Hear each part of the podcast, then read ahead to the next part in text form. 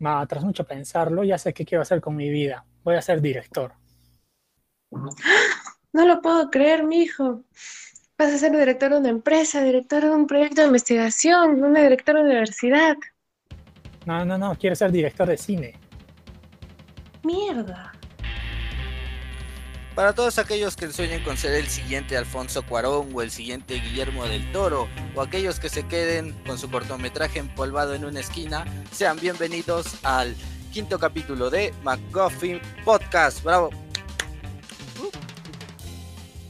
Ya. En esta ocasión eh, vamos a tener la participación de Maffer. Hola chicos, ¿cómo están? Se incorpora a nuestro bonito equipo, a nuestra bonita familia Nelson. Hola, hola, buenos días. Y tenemos el día de hoy a un invitado especial. Nos está acompañando desde el Festival de Cine Universitario Render, Gerson Ferrer. ¿Qué tal? ¿Qué tal? ¿Cómo están? Buenas tardes, buenos días, buenas noches. Dependiendo de la hora o mundo o multiverso donde, desde nos, donde nos estén viendo. Eh, muy bien, el día de hoy vamos a estar hablando justamente de un tema que apasiona a muchos de los jóvenes alrededor de nuestro país y más allá de nuestras fronteras, que es eh, justamente el sueño de ser cineasta, el sueño de querer contar tus historias, ya sea en formato ficticio, en formato documental. Hay muchas personas que mueren por grabar, escribir, producir cortometrajes o películas. Y el día de hoy vamos a hablar de este bonito tema, la producción audiovisual en el Perú. ¿Qué ventajas ofrece nuestro país, qué desventajas, cómo podemos ayudar nosotros a que cada vez haya más propuestas, más directores y sobre todo más películas para poder disfrutar, ¿no? Eh, la pregunta entonces que arrojo para ustedes chicos, para iniciar esta conversación, es ¿cómo ven la situación actual? O Gerson, si podrías decirnos, ¿cómo ves la situación actual de la producción audiovisual en el Perú, teniendo en cuenta de que acabamos de pasar también por una cuarentena de meses, muchas productoras han tenido que parar proyectos, otras han empezado proyectos. ¿Cómo ves este panorama? ¿Qué tal, Héctor? Eh, bueno, bueno, en primer lugar agradecer la invitación de, Cineclub Cuy y a la vez felicitarlos por la chamba que vienen haciendo ya desde hace meses, eh, no solo con los cineforos, ¿no? sino con sus proyecciones, con todos los espacios que están creando también ustedes desde, de, durante pandemia, ¿no? Y es que es así, o sea, así como ustedes han buscado seguir haciendo las actividades que tenían pensadas para 2020, sin tener en cuenta que iba a haber un, un virus mundial, eh, creo que poco a poco los realizadores están haciendo lo mismo, ¿no? O sea, y quizás no se han demorado tanto, ¿no? Creo que ah, yo recuerdo que al, mes o mes y medio que ya, ya se, se, hasta la pandemia para, para más, empezaron a aparecer por alrededor del mundo varios festivales que promovían hacer cortos este, eh, cortometrajes de un minuto en tu casa o, cortos que se, que se hagan con tu celular cortos que hagas solo con la computadora, ¿no? Entonces, creo que la, hablando, hablando dentro de pandemia, cada vez ya hay más, más, más producciones que están haciendo desde casa, desde el inicio que empezó todo, con menos recursos, eh, con cosas mucho más básicas. Y no deja eso de, de, ser menos que lo de antes, ¿no? Al contrario, creo que son, son, otras, son otras exploraciones que están haciendo, ¿no? Y creo que todo, de alguna forma todo contribuye, ¿no? Es decir, los mismos realizadores eh, se motivan a realizar por los espacios que ven posibles para difundir esas obras que realicen, ¿no? Hay incluso laboratorios que están haciendo ya a distancia, eh, que, desde la propuesta te, te, piden eso, ¿no? Que hagas un, un, trabajo desde casa, que trabajes de manera remota, que trabajes con tu equipo vía Zoom, ¿no? Que solo uno filme, que otro haga el guion, que otro edite, entonces, este... las formas están, creo que creo que creo que la, producción no ha parado si bien eh, todo, como ser todos hermanos, nos tomamos un motivo para adaptarnos, ¿no? Pero nada, yo creo que ya definitivamente los rodajes no van a ser como eran antes. Así, así ya pase, pase la pandemia, ¿no? Menos que cuánto, cuánto se demorará todo en que estemos todos vacunados, ¿no? Pero hasta que pase eso, va a ser como, ya va a ser otro, otro estilo de vida totalmente diferente, ¿no? Y, el mismo momento de grabar, ¿no? Y en cuanto también al mismo contenido de lo que, de lo que se narre, de lo que se quiere transmitir, eh, hay también otra exploración creativa ahí que, que, se está dando y que se va a seguir dando los siguientes años, ¿no?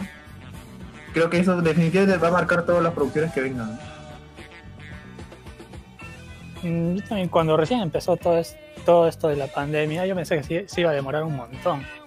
Porque cuando, cuando empezaron a, darnos dos semanas, eh, no, no, pensaba yo en el cine, ya pensaba en, sobre todo en la comida, que los supermercados y toda esa vaina.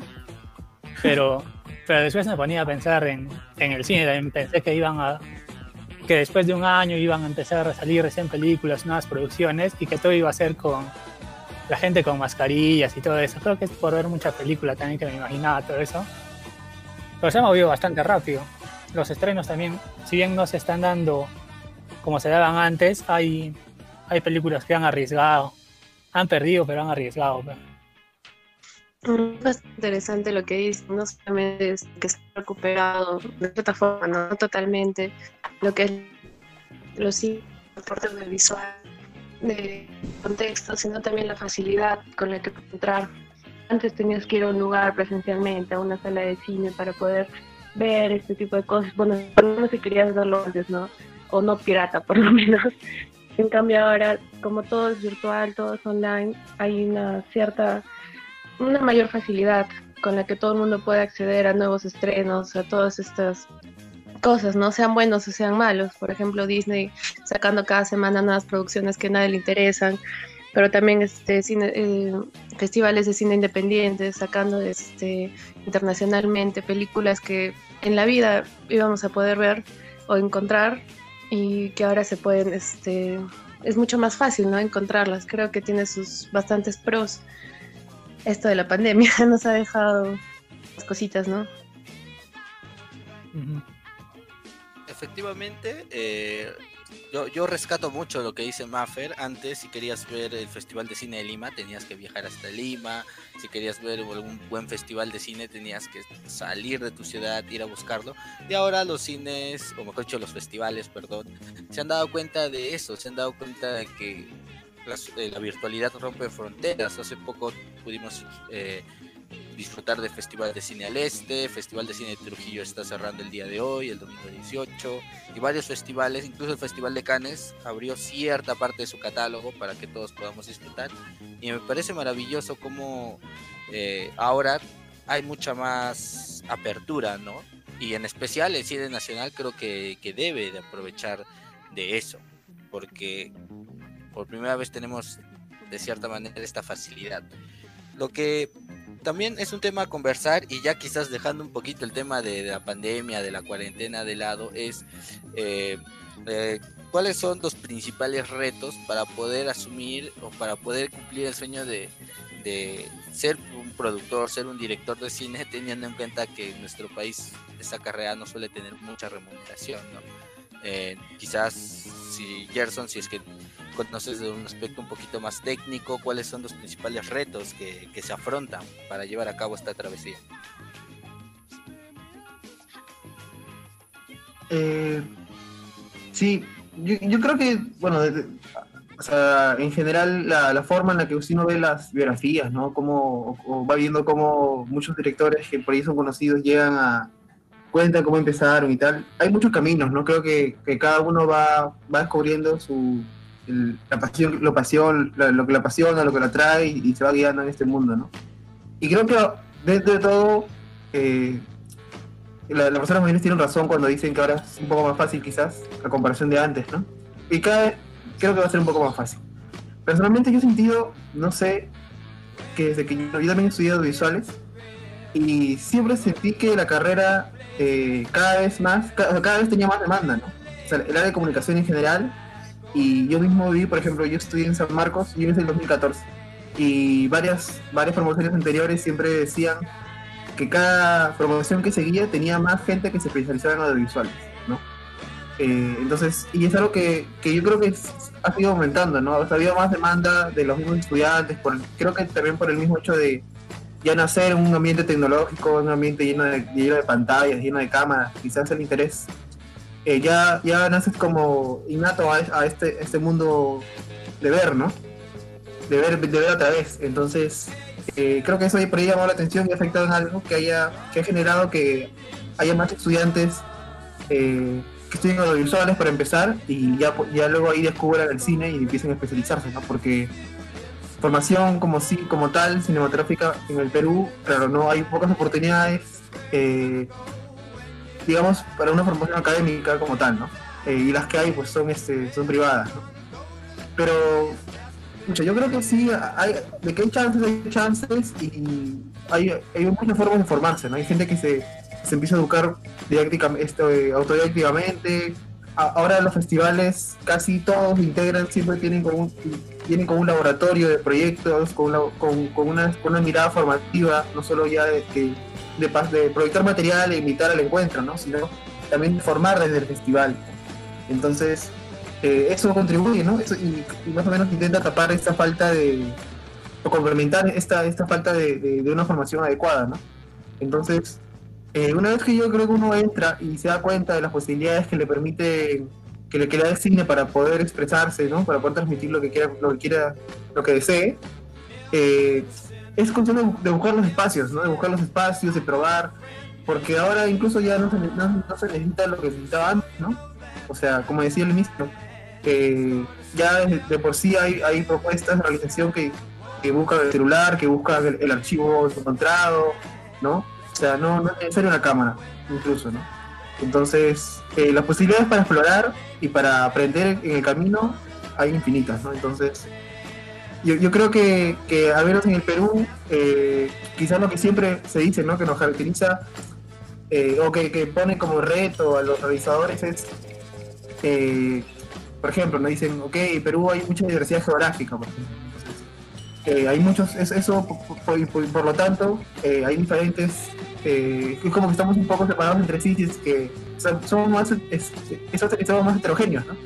Culturalmente, eh, en los pensamientos que tengamos, en las miradas, en las perspectivas, ¿no? Entonces, hay mucho más, así como ahí tenemos una, sabemos que tenemos una diversidad cultural inmensa, también tenemos una diversidad biológica inmensa, tenemos una diversidad de tradiciones inmensa, ¿no? O sea, estamos, tenemos un montón de, de, expresiones dentro del Perú, ¿no? Y somos un país grande a comparación de muchos otros países, ¿no? Que, sí han podido explotar, por ejemplo, su cinematografía desde mucho más, ¿no? Entonces, nosotros tenemos un montón todavía para ver la posibilidad de recién llegando a muchos lugares que, que aún hay, que aún cuentan con una brecha, brecha tecnológica gigante, ¿no? Entonces, eh, la, las, los, creo que, o sea, como país, no sé si tengamos más retos que otros, otros que otros países, creo que cada uno tiene igual sus, sus temas, ¿no? Pero aún en otros hay mucho hay muchas sorpresas que se van a seguir viendo, ¿no? muchos, muchos espacios que no, no, se han explorado, o quizás sí han explorado, pero no se han explorado por los propios realizadores del lugar, ¿no? o sea, de una mirada propia. Entonces, eh, eso yo creo que, que, que, de alguna forma hay, muchas hay muchas, muchas posibilidades todavía para poder descubrir. Y lo que decía María Fernanda hace un rato también es importante, ¿no? De que justamente ahora, dentro de ese contexto, hay una oferta inmensa no solo de, de, de, proyecciones, no solo de material para visionar, ¿no? sino de, cursos, de talleres, de laboratorios, de actividades justamente de formación, ¿no? que ahora todo se puede a distancia, entonces a mí por ejemplo me pasaba que al inicio de, de la pandemia, ok, decía, decía eso yo también, ¿no? Es que bacán que este festival se haga, que, que, que, que esta proyección este, se esté haciendo, entonces recuerdo que los directores empezaron a mostrar sus películas al inicio pandemia, entonces uno iba abordando los enlaces para ver las pelis, para ver los cortos, pero ahora en los de 4 o 5 meses hay un montón, a, a, por ejemplo, no, me da tiempo para ver todos los cortos y películas que hay disponibles, ¿no? Al Perú, por ejemplo, hay, un festival cada, menos por mes, creo que hay dos, tres que están haciendo virtualmente, ¿no? Entonces, eh, hay, incluso hay demasiada oferta. O sea, como espectadores también eh, hay una expectativa por ver qué se está produciendo y, y, ahora hay tanta que incluso ya no nos damos abasto para poder ver todo, ¿no? Que esto no es, nada negativo, ¿no? O sea, al contrario. Entonces, y eso también es otra forma de formación, ¿no? O sea, vamos a vamos, vamos, vamos formando nuestra propia mirada, ¿no? Entonces, que haya esa oferta, esa oferta también hace que los jóvenes que, que están acabando el cole eh, se pregunten, ¿no? ¿Quién hace eso? O sea, ¿quién, quién es el que ese, ese, ese corte, esa peli que veo, que me han enseñado, quién hace? O sea, ¿qué, qué profesión es esa, ¿no? ¿Qué se estudia para hacer eso, ¿no? Entonces, también que haya más oferta hace que haya más posibilidades de despertar ese bichito en, bueno, el bichito bueno, ¿no? En los jóvenes. En, en los jóvenes, ¿no? Mm, yo justo, justo te quería preguntar sobre eso, como tú tienes más acceso a los cortos que te envían, ha, cambiado, todo esto de la pandemia ha influido bastante en las en los cortos, en la temática que ofrecen ellos. Mm, mira, por ejemplo, ahorita nosotros en el Festival de Cine Universitario Render, eh, justo estamos en convocatoria que ha empezado en septiembre, en primero. Eh, y va, hasta este, hasta este 31 de, octubre, quedan un par de semanas más. Aún no, por ejemplo, nosotros con el Cerqueo Programación eh, hemos, hemos visionado parte de lo que ha llegado, no hemos terminado, no, no, no hemos visionado todo aún, pero por ejemplo, nosotros como somos un festival de cine universitario también nos poníamos a pensar, ¿no? Muchos universitarios han, por temas justamente de contexto y por temas evidentemente económicos, de cambio de vida, eh, han tenido que pues, dejar la universidad, quizás ya no están estudiando este año, quizás eh, o sea, prefieren no estudiar ahora y estudiar después, entonces, este, ¿qué van a hacer estos estudios audiovisuales? O sea, ¿Van a estar en su casa haciendo ahora o van a poder hacer cortos? y también los que sí están estudiando, ¿no? Las universidades que les están pidiendo ahora, que sigan, que sigan haciendo cortos en su casa, cuáles son las prácticas que les, que les dejan. ¿no? Y por ejemplo, hemos evidenciado por ahí sí que hay universidades que sí están, los trabajos, por ejemplo, de curso de carrera y tal, dejan igual, ¿no? O sea, pero para casa. Es decir, tienen que hacer igual, como decíamos, cortos desde su casa, hacer sus prácticas desde con celular o con alternativas virtuales, ¿no? Entonces, eh, eso en cuanto a la forma, ¿no? O sea, en cuanto a la, la, cantidad de producción, que sí, sí, sí ha habido, sí se sigue expresando, y evidentemente el eh, en contenido, el tema propio en sí de la pandemia ha sido un tema que se ha explotado un montón, ¿no? Eh, porque eso también es que creo que, que, no solo para los que producen, sino también los mismos espectadores, consumidores en general, ante un contexto así, saben, lo, digamos, hay una expectativa sobre cómo se va a grabar esto, ¿no? Hay una, como una, una, una, necesidad de, de, representar lo que estamos viviendo, ¿no? Entonces, eh, dentro de, la gente que está pendiente de, las producciones, eh, hay una expectativa de cómo se va a contar lo que, lo que está pasando, qué, qué, en, qué, en, qué, en qué aspecto se va a hacer este énfasis, eh, cómo se va a narrar, ¿no? Entonces dentro de todo hay una, una competencia sana por, por, por contar la diversidad de, perspectivas que hay dentro de este mismo contexto, ¿no? Entonces sí... Pero es experimentar más, diríamos. Exacto, sí, también porque eso es, es como que, digamos, todo, es como si hubiera una, una especie de, de valla que hubiera, digamos, puesto a todos en los mismos recursos, bueno, no todos, ¿no? pero la gran mayoría en los mismos recursos, ¿no? Todos están en su casa, todos tienen un celular, todos están, con su cámara, eh, eso, entonces, todos están como que ahí en la misma línea de salida, ¿no? Entonces, tienen ahí la, la todas las chances para, para empezar a probar, ¿no? Justamente eh, quisiera rescatar un poquito de, lo que mencionaste y es que siempre va a haber espacios, espacios como Festival Render, el propio Cuyuy, nuestro querido cineclub, que se dedican justamente a la difusión de todas estas obras no comerciales, porque en el circuito comercial al menos no se da mucho espacio, ¿no? Justamente si vemos los números en los últimos años, eh, oh sorpresa, la productora que más jala gente al cine es Tondero y siempre o casi siempre lo va a hacer con géneros como de comedia. La comedia parece ser el género favorito a nivel nacional eh, en términos de, producción peruana. Eh, quisiera saber, chicos, o eh, Maffer, ¿a qué crees que se deba esto? Que el público quiera consumir, por ejemplo, más productos de comedia y no darle chance a otros otras propuestas independientes como Viña y Pacha o Retablo, por ejemplo. Mm, creo que es porque es más accesible, es más cómodo. Por ejemplo, al momento de ir a ver Pacha y este Retablo, son películas incómodas.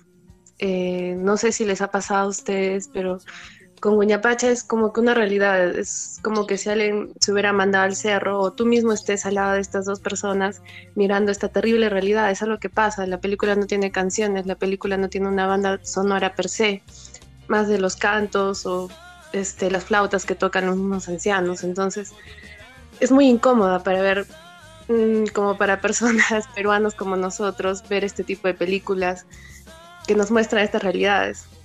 Y también retablo, la homofobia, el rechazo, todas estas cosas, ¿no? Entonces, eh, exigen un poco más del espectador, como que te exigen como persona el, el ver cómo se refleja un poco tu sociedad y el no, no criticarlo, decir que estamos mal, una cosa por el estilo, pero sí ponerlo en pantalla grande, ¿no? Porque es lo que están haciendo.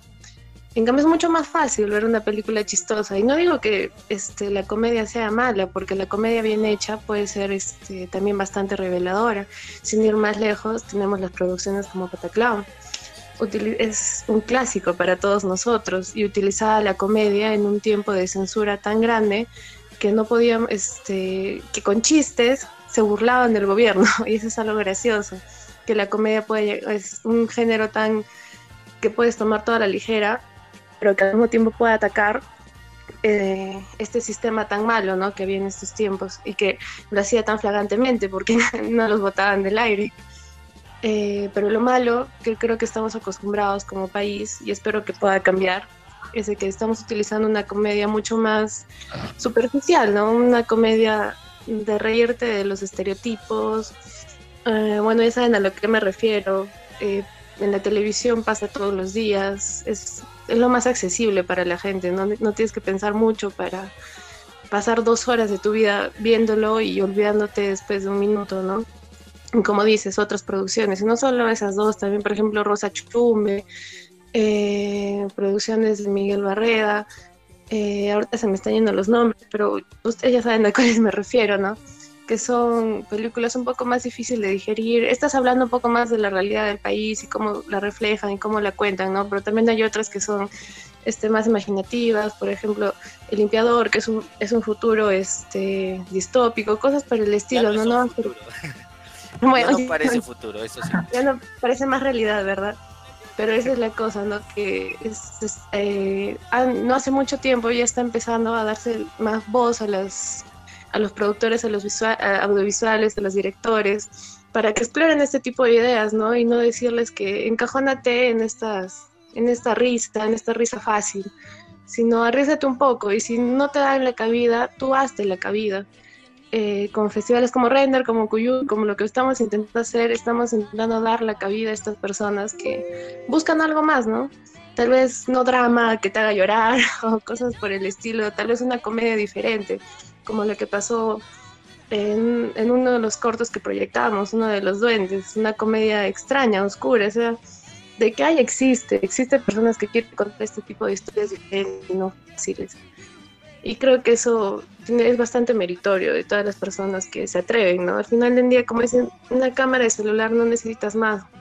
No necesitas ser la mejor producción del mundo para que sea una buena historia. Al final del día, este, el esqueleto de una buena película, de un buen corto, de una buena producción audiovisual es la historia. Y eso es lo que va a resaltar. rescato mucho, eh, concuerdo mucho eh, en el punto de vista de que cada vez hay más propuestas. Hace unos años producir fantasía, terror o ciencia ficción era, era totalmente un, despropósito, era muy imaginativo y hoy en día incluso en Arequipa tenemos cortometrajes de ciencia ficción por Diego de la Vega, tenemos cortometrajes de fantasía, terror, como si no me equivoco el baile de los muñecos, corto limeño, muy no, no aterrador, pero sí muy bizarro. Te, te, revuelve, te revuelve eh, la mente. Entonces, en, todo caso, si alguno de ustedes destaque quizás una producción que, le haya gustado por su propuesta o narrativa o estética que quizás haya, haya desafiado un poco las convenciones, ¿conocen alguna obra del estilo?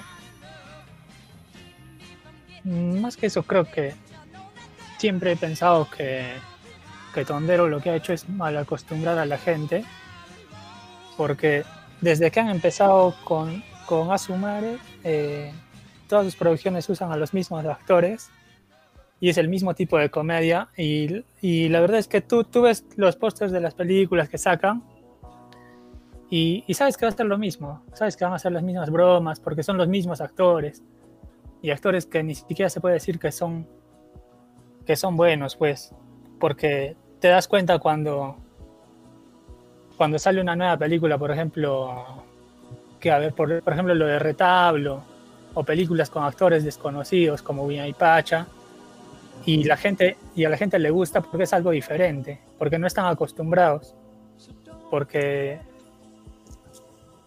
creo que nos gusta mucho la televisión y el hecho de que Tonero use actores que vemos todos los días hace que la gente se sienta más cómoda viendo esas películas, ¿no?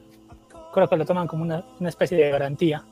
Eh, justamente hablando de esto, eh, hay una, hay, una cierta separación, ¿no? Casi siempre lo que vemos es comedia en el cine comercial y en el cine más independiente vemos más que nada eh, dramas. Sin embargo, y como mencionamos antes, hay una variedad de géneros que, que también se exploran muy tenuemente, pero se exploran fantasía, terror, ciencia ficción. Eh, no sé, a ver, eh, quizás Gerson, si, si nos puedes decir si, si hay algún género en específico que sea más, no sé si decir complicado, más accesible o al, algún género que crees que no se ha explorado mucho, al menos en, en nuestro país. Mm, que no se haya explorado. Sí, o que yo se creo haya que explorado poco. quizás. Sí, y yo creo que se, se suele decir que, que, que no, no, no, no hemos explorado, o sea, que, que hay pocas producciones de ciencia ficción o fantasía, que de hecho puede ser verdad, ¿no? Pero también es porque nosotros tenemos una expectativa que, o sea, eso se dice desde una expectativa de que el, ciencia- el cine de ciencia ficción o fantasía tiene que ser de mucho presupuesto, ¿no? Tiene que ser ci- cine en el que se vean edificios futuristas o en el que se vea algún un ambiente desolado, ¿no? O sea, como tenemos esa idea, esa idea como que predeterminada en, en la cabeza, es que, es que pensamos, es, filmar eso demanda mucho dinero y es muy difícil de hacer y tal, ¿no? Pero sin embargo hemos visto que la gente que se ha atrevido a hacerlo lo ha logrado con, con mucho menos, ¿no? Con muchísimo menos. Y que no, no es necesario tener todos, todos esos recursos para plantear, hacer una propuesta de ciencia ficción o de fantasía o algo no tan, este, concreto, no tan de, no tan de la realidad concreta, ¿no?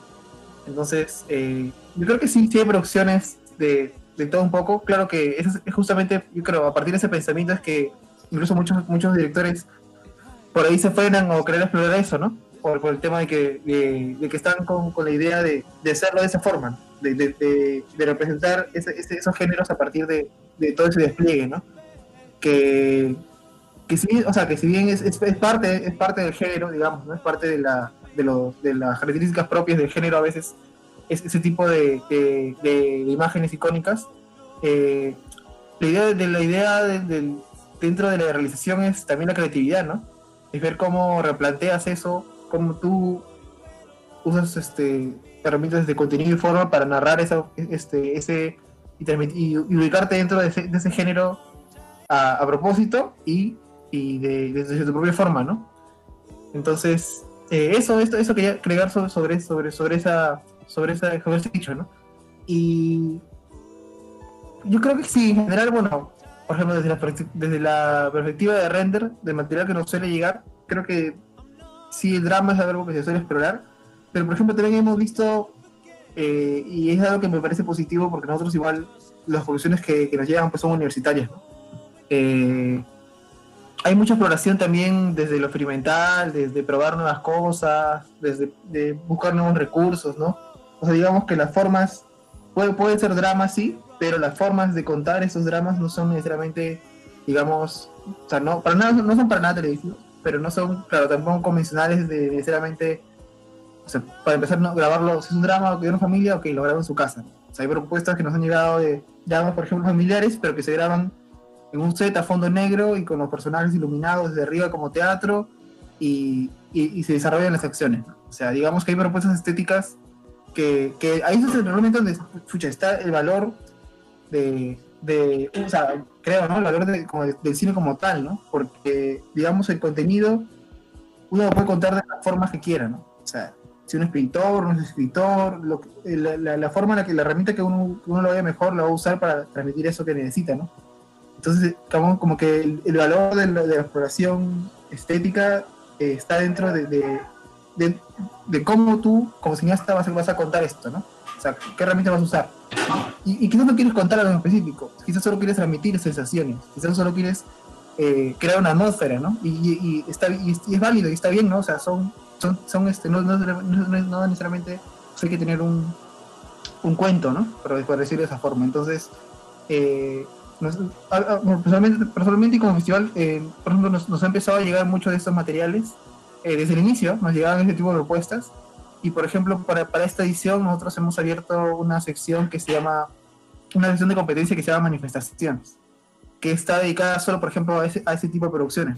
O sea, eh, cortometrajes universitarios que, que, se marquen como, como videoarte, como experimental, eh, inclusive videoclips que no sean, digamos, tan convencionales pueden entrar, ¿no? Eh, cine que, que, se marque también como cine no ficción, que no hay límites este, como que delineados entre ficción y documental, y cualquier, cualquier, cualquier este, producción que, como, que no se identifique con, con patrones tan, tan, tan hegemónicos o marcados, eh, y desde, desde, miradas jóvenes, creo que, que, que, es muy valioso tenerlas, ¿no? Entonces, yo creo que lo, lo, lo, que hemos sentido, estamos identificando, es que como hay bastante hay bastantes ganas de explorar y, y, con, y con buenos resultados también, ¿no? Me llama la atención justamente que Festival Render, existen un montón de festivales, pero Render es uno universitario, ¿no? Y eso me parece genial porque anima a los chicos eh, he tenido antes la experiencia de que en la universidad algunos chicos no se animan, no, no, pero es que no sabemos mucho, no, no sé mucho de cámaras, no sé mucho de, guion.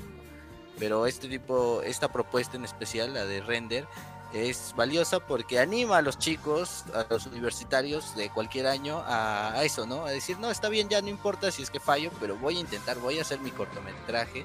Y ahí viene el aprendizaje, ¿no? De las primeras experiencias, de fallar, de experimentar y eventualmente encontrar tu propio estilo. Y rescato mucho también, eh, volviendo al tema de los festivales, que incluso hay festivales que son muy creativos en sus propuestas. Por ejemplo, existe el Festival Muta, que es eh, festival de apropiación cultural, si no me equivoco, que consiste en que hagas tu corto en base al trabajo artístico de alguien más. Eh, o inspirado, recreando, no sé, algún tipo de fotograma o algún tipo de pintura de algún artista que te guste, usando material de otras películas, pero quitándoles a tu estilo. Y, me parece valioso como no solo los, los realizadores, sino también los colectivos culturales terminan creando este tipo de, ideas súper locas que, que, aportan a la creatividad de, los más jóvenes. Eh, Chicos, ¿sí? Yarson, adelante. Ah, no, si yo voy a contar más, claro, es el eh, festival de profesión audiovisual, ¿no? Que, que sí, como tú dices, es, es muy, muy bacán, creo, lleva Muta tiene varios años también, y eh, es un festival que justamente yo creo que se, ha creado, se ha creado y busca, se creó y una vez que, se, que, que, que, inició fue como se hizo notar de que ese tipo de personas existen, de que hay, de que hay mucha gente en, Perú que, que, explora ese tipo de, de, de, de, forma, de, formas, de narrativas, ¿no? Entonces, es eso, o sea, muchas veces están las, las, personas están ahí, ¿no? Pero hay que, hay que crear los espacios, ¿no? Entonces, eso es, por ejemplo, un, otro, otro buen ejemplo. Puesto que sí, tenemos un montón de, propuestas, eh, de nuevo, no solo de realizadores, sino también de, de espacios culturales y esperamos que sigan aumentando. Continuando con el tema, cabe decir que no solo uh, hay apoyo de parte de festivales, nosotros como espectadores podemos apoyar y de hecho el Ministerio de Cultura mediante la dirección de, de audiovisuales, fonografía y nuevos medios muchas veces financia. Así que si tú, eh, futuro Guillermo del Toro, tienes alguna historia que quieres compartir con el resto de nosotros, puedes postular al Ministerio de Cultura, a los premios de la DAFO y poder financiar tu corto. Toda la información se encuentra en las páginas del Ministerio de Cultura. Y como espectadores, ¿cómo podemos ayudar? Justamente viendo cine peruano, viendo todo tipo de cine, terror, ciencia ficción, drama, comedia, clásico, moderno, experimental. Y por eso es que ahorita les vamos a recomendar de todo un poco, un mix de cine peruano y vamos a empezar entonces con la recomendación de Maffer. Maffer, ¿qué películas o cortos o documentales peruanos nos recomiendas? Mm, bueno, yo vengo a recomendarles dos. El primero es Rosa Chumbe, que se estrenó en el año 2015 por el director Jonathan Relaice. Bueno, eh, es una película que no recibió mucho, mucha luz en su momento y creo que deberían verla. Es una, una gran producción, tiene una cinematografía increíble y una historia y actuaciones este, que son simplemente wow. Y además este, también Gregorio del grupo Chasqui, dirigido por Fernando Espinosa, que es el año 1984. También es, este, esta está disponible en YouTube si la quieren ver. No hay mucha dificultad y Rosa Chumbe está en Retina Latina, así que no hay excusa para que no las vean. El hecho que esté en YouTube nos hace recordar que también tenemos un aliado a la hora de consumir cine, que es la piratería. Siguiendo entonces con nuestra tanda de recomendaciones, Nelson, recomiéndanos alguna producción peruana. Mm, ya, si bien no es mi favorita, eh, siempre recomiendo Climas, que es de Enrica Pérez, una historia, en realidad tres historias, es una película que nos cuenta tres historias, justamente de tres mujeres, cada una de, de de la costa, de la sierra y de la selva del Perú. La primera es el despertar sexual de una, de una adolescente, ¿no? Creo que se, eh, Eva me parece que se llama. Y cómo, cómo afronta esto, que no, no dura más de 40 minutos. En la segunda historia es de una mujer que no sé si lo, lo cuentan así explícito, pero es, ha, ha, tenido un aborto y trata de lidiar con esto, con su nueva pareja y y con la pareja con la que tuvo el hijo que, que abortó. Pues. Y, y, en los Andes se, la historia se centra en una, en una señora que, que vive en una, en una comunidad pequeña y que su hijo regresa, creo que tiene un hijo que ha estado en la cárcel y que regresa a visitarla, pero, bueno, pero es bien triste esa. Eh, no, no me acuerdo bien cómo, cómo iba la tercera ya. Tranquilo, no llores, no llores pero es un buen ejemplo, es, y justo que estábamos hablando de cortos, eso, eh, toma bastante de eso. Me, me, parece una propuesta interesante. Eh, una pequeña pregunta: ¿son historias entrelazadas? Como que historia 1, historia 2, historia 3, luego volvemos a la historia 1, luego historia 2, historia 3, o es un, eh, en bloques, como historia 1 termina, historia 2 termina, historia 3 termina? Sí, sí, es en bloques, son tres situaciones totalmente distintas, ah, pero... Una antología, prácticamente. Ajá. Perfecto, ya saben entonces amigos, Climas, eh, una recomendación con el sello de calidad de Nelson. En mi caso, me gustaría recomendarles el cortometraje Hatsu. Es un corto que recientemente estuvo en el Festival de Cine al Este. No sé si va a seguir eh, en el catálogo, porque suelen retirar ciertas películas después de tiempo. Este es un cortometraje dirigido y escrito por Rita Prieto. Es un relato muy triste y a la vez muy bien actuado, muy bien producido, un relato precioso que trata sobre, y basado en, una historia real, sobre la deportación de miles y miles de ciudadanos japoneses que llegaron al Perú buscando un futuro. Y justamente eh, en tiempos donde vemos que todavía hay xenofobia en nuestra actualidad, esta película es una crítica muy dura, porque cuenta la historia de una familia eh, monoparental, son tres niñas y un padre, y al padre lo deportan, lo sacan del país. Y entonces ellas tienen que crecer en el Perú, un Perú que las rechaza, un Perú que las trata de manera discriminatoria y ellas tienen que buscar su lugar, tienen que arreglárselas para sobrevivir. Es un, de nuevo, muy bonito, muy reflexivo y eh, es muy bonito, muy reflexivo. Y eh, de nuevo está disponible en Festival de Cine al Este. Eh, cualquier caso, en caso de que se esté estrenando en otros festivales, ustedes atentos a las páginas de Cuyuy para poder estar al tanto. Gerson, cerramos con tu recomendación.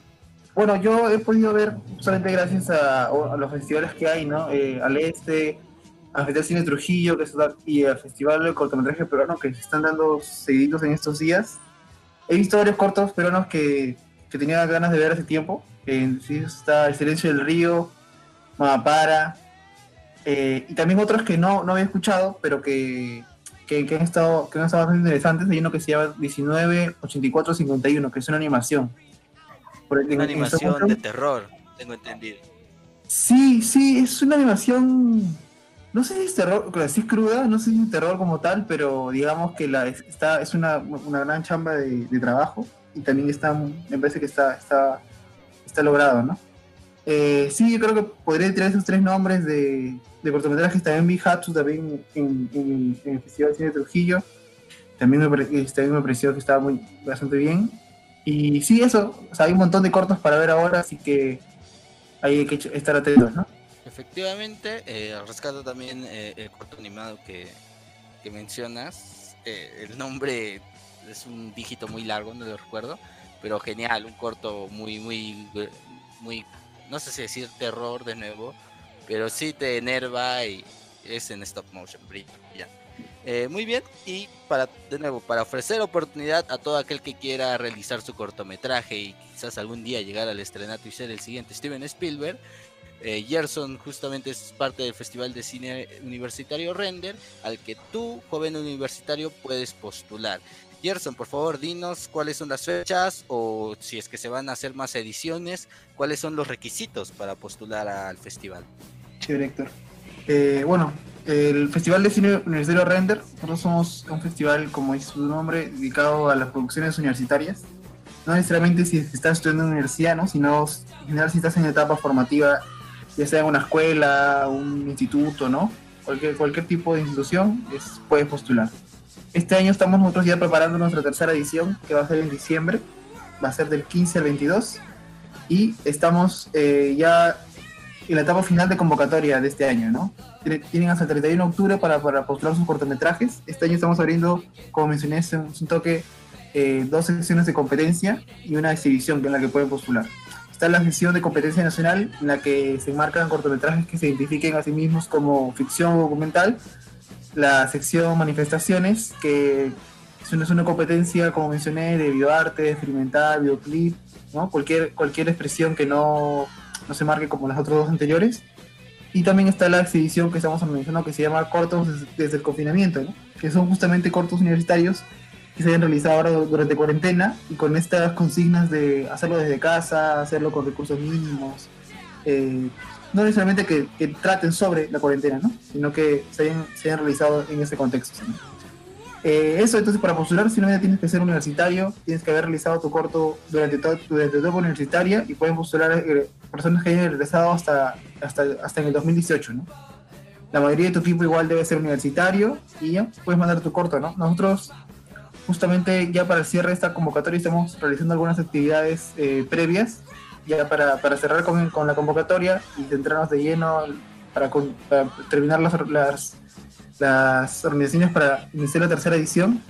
Y bueno, justamente mencionar que justo con Cuyo y con ustedes estamos eh, realizando una alianza, ¿no? Para una actividad que vamos a realizar el 29 de este mes, que vamos a, vamos a proyectar de forma online los, los cortometrajes ganadores de nuestra edición pasada, ¿no? Entonces son aproximadamente 12 cortometrajes que ganaron, ya sea mejor ficción, mejor documental, mejor animación o mejor experimental, aquí en Lima o en cualquier otro departamento de Perú eh, a nivel nacional que, son, que se hizo el festival.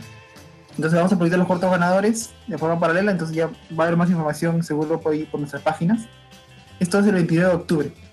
También mencionar que eh, previamente estamos realizando un ciclo de, de, de, charlas que le hemos llamado recursos para la creación audiovisual. ¿no? Son tres charlas que estamos organizando, os digo los nombres. El, la primera es la libertad de software, que vamos a hablar sobre este software libre que se llama Blender que es sobre efectos especiales de animación. La siguiente charla es la posibilidad, las posibilidades del sonido multicanal. Y la última, la relación entre el color y el sonido. Entonces son tres charlas que vamos a realizar entre el 23, eh, va a ser el 23, el 24 y el 30 de octubre, ¿no? También en, ese mes y como para cerrar nuestras actividades previas. Entonces, eso, invitarlos a esas actividades, invitarlos a revisar las páginas, eh, a participar en la convocatoria, pasar la voz, y eso, eso, este, eso Héctor. Este, muchas gracias de nuevo por la, por la invitación. Muchas gracias a Cuyo y también en general a, todo su equipo por, por sumarse y apoyar al Festival Render eh, en, esta, en, esta, en esta actividad que vamos a hacer y esperamos igual que sigamos colaborando para las siguientes actividades que tengamos, las actividades que tengan ustedes, en las que podamos apoyar nosotros también de igual forma. Y eso, ¿no? Gracias por permitirnos llegar eh, a su público. Muchas gracias a ti Esperamos, eh, queridos escuchas, queridos espectadores, que este episodio haya sido sagrado. Recuerden, cualquiera de ustedes puede ser el siguiente Oscar Catacora, el siguiente Panchito Lombardi. La cosa es intentar, la cosa es buscar. Como dijimos, no necesitas la mejor cámara, hoy en día filmamos hasta con celular. Y Obviamente lo que necesitas sí o sí es que tu mamá le enseñe tu corto a todas sus amigas, a todas tus tías. Así que con eso nos despedimos. Eh, doy paso para que puedan despedirse Nelson. Gracias a todos por escucharnos. Los esperamos en el siguiente capítulo y que nos sigan en las páginas. Maffer, indica por favor cómo nos pueden encontrar en Facebook. En Facebook y en Instagram nos pueden encontrar como Coyuy Cine Club. No olviden de seguirnos, darnos like y estar atentos a las páginas. Fue un placer chicos, mi nombre es Héctor y hasta la próxima.